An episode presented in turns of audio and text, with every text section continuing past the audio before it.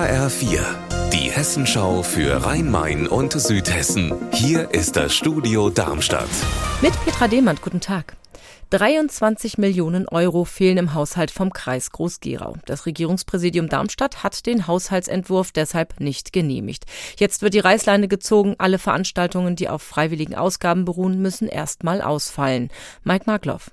Das sind alle, die komplett ohne Sponsoren finanziert werden. So 80 bis 100 Stück, sagte mir vorhin Kreissprecher Volker Trunk. Dabei handelt es sich aber nicht nur um Konzerte und Feste, sondern auch um Fortbildungen für Fachkräfte, Ferien, Freizeitaktivitäten Universitäten oder auch Fachtagungen mit Referenten. In Dietzenbach werden Schülerinnen und Schüler von der Heinrich-Mann-Schule am Samstag demonstrieren. Auch Eltern und Stadtverordnete wollen sich dem Demozug am Vormittag anschließen. Es geht um die Neubesetzung der Schulleiterposition an der Gesamtschule. HF4-Reporter Wolfgang Hetfleisch, wogegen richtet sich denn die Demo?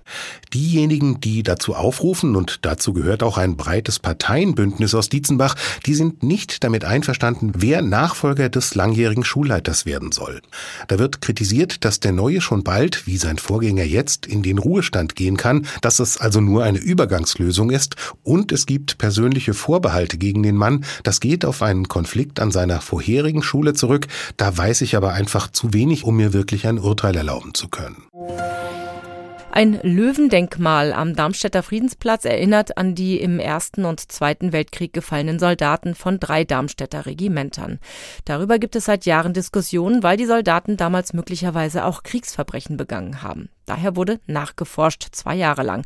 Jetzt gibt es ein erstes Ergebnis. HR-Reporter Raphael Stübig, wie sieht das aus? Nach Auswertung vieler Archivquellen steht für die Forscher jetzt fest, dass Soldaten der Darmstädter Regimenter an Kriegsverbrechen beteiligt gewesen sind.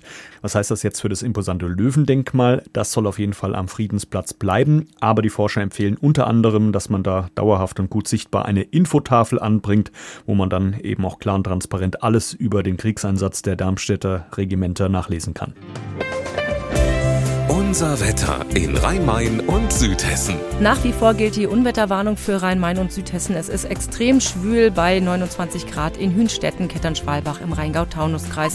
Morgen soll das Wetter sich beruhigen. Es ist wechselnd bewölkt bei deutlich unter 30 Grad. Ihr Wetter und alles, was bei Ihnen passiert, zuverlässig in der Hessenschau für Ihre Region und auf hessenschau.de.